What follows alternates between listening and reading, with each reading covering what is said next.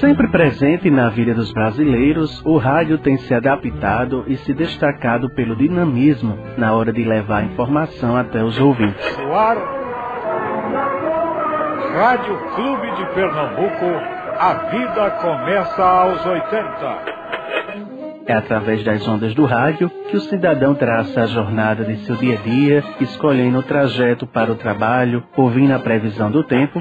Amanhã no Litoral Norte, variação de nebulosidade. Informações sobre essa quarta-feira, nos últimos dias, a Paula tem dito que vão passar nessa semana, né? Então, uma e as informações mais atuais do dia. Paraíba tem mais de... A energia elétrica vai ficar cerca de 3 número de óbitos provocados o veículo de comunicação atende a um universo diversificado de ouvintes. A Rádio Clube de Pernambuco tem uma grande importância na história do rádio no Brasil, de acordo com o coordenador do Núcleo de Estudos de Rádio da Universidade Federal do Rio Grande do Sul e professor de jornalismo e da pós-graduação em comunicação, Luiz Arthur Ferrareto. Há sempre uma polêmica sobre quem transmitiu voz, música à distância de um ponto para vários pontos de recepção, quem é que fez isso primeiro. E, historicamente, ao longo do se criou a ideia de que foi a Rádio Sociedade do Rio de Janeiro, que surgiu em 1923.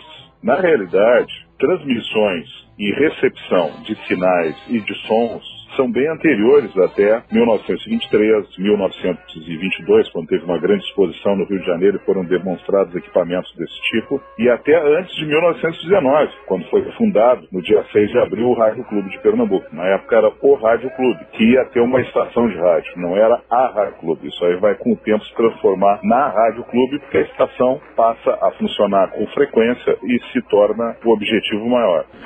Um novo marco surge na história do rádio no Brasil. A Carta Natal estabelece a nova data de nascimento do rádio no país, reconhecendo a transmissão pernambucana como pioneira. O documento foi elaborado durante o encontro de história da mídia realizado no ano passado na capital do Rio Grande do Norte. O jornalista, radialista, professor universitário e especialista no assunto, Pedro Vaz, foi um dos que assinou a Carta Natal e conta como aconteceu.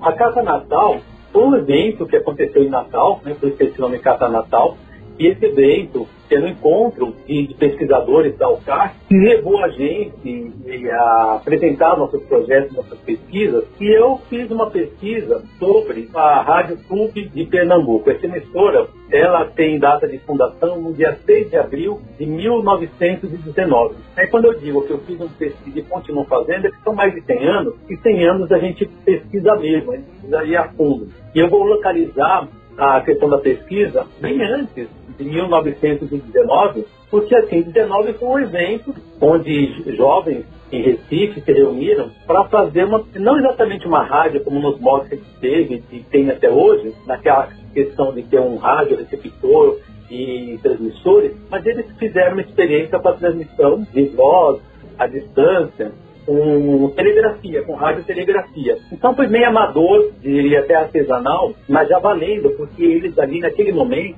eles já deram o nome, Rádio Clube de Pernambuco. Nem era uma emissora, como a gente poderia chamar, porque a gente vai conhecer isso mais nos anos 20. Porém ali, eles já registraram, e como eles eram, eram um grupo de jovens Kiev, que trabalhavam e estudavam radiotelegrafia, no dia seguinte, o Jornal de Recife, que é um jornal, é um extinto jornal, ele publicou que aconteceu a reunião dos jovens lançando a Rádio Clube de Pernambuco, que era um grupo de alunos, estudantes. Então ali foi uma fase embrionária, mas a gente não tem muitos documentos, mas por isso que eu acho que o jornalismo é uma coisa muito importante, porque foi através de pesquisas em jornais que a gente vai localizar. Então naquele ano 19, eu encontro pelo menos duas inserções sobre a Rádio Clube de Pernambuco. Uma no dia 7, que é um dia após o encontro dos rapazes, quando eles fazem a fundação da Rádio Clube. E depois, no dia 25 de, de abril, a gente vai encontrar também uma outra inserção de jornal que vai falar sobre os estatutos da Rádio Clube de Pernambuco que vão ser lançados e o jornal está convocando o próprio Jornal de Recife as pessoas para esse encontro. Então foi uma coisa organizada, amadora sim, inicial, até artesanal, mas tinha uma organização. Então a gente vai se valer do ponto de partida para a radiodifusão no Brasil, que vai crescer depois e vai ser modificada em 1923.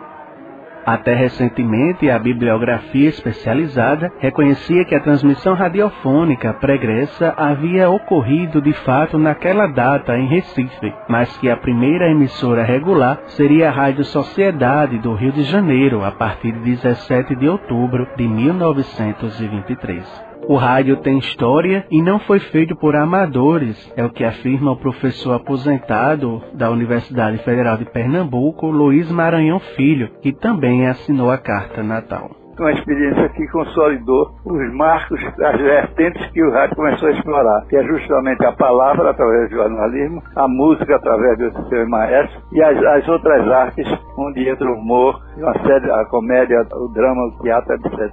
Então, é, essas três vertentes, o rádio decente ainda continua, porque o rádio hoje está muito deturpado com a entrada uma mercantilização muito grande do rádio, tirou essas características, um rádio eclético, um rádio artístico, um rádio cultural. Hoje o rádio é praticamente um vitrolão, ninguém faz mais história pelo rádio, então é essa linha que a gente está defendendo até hoje.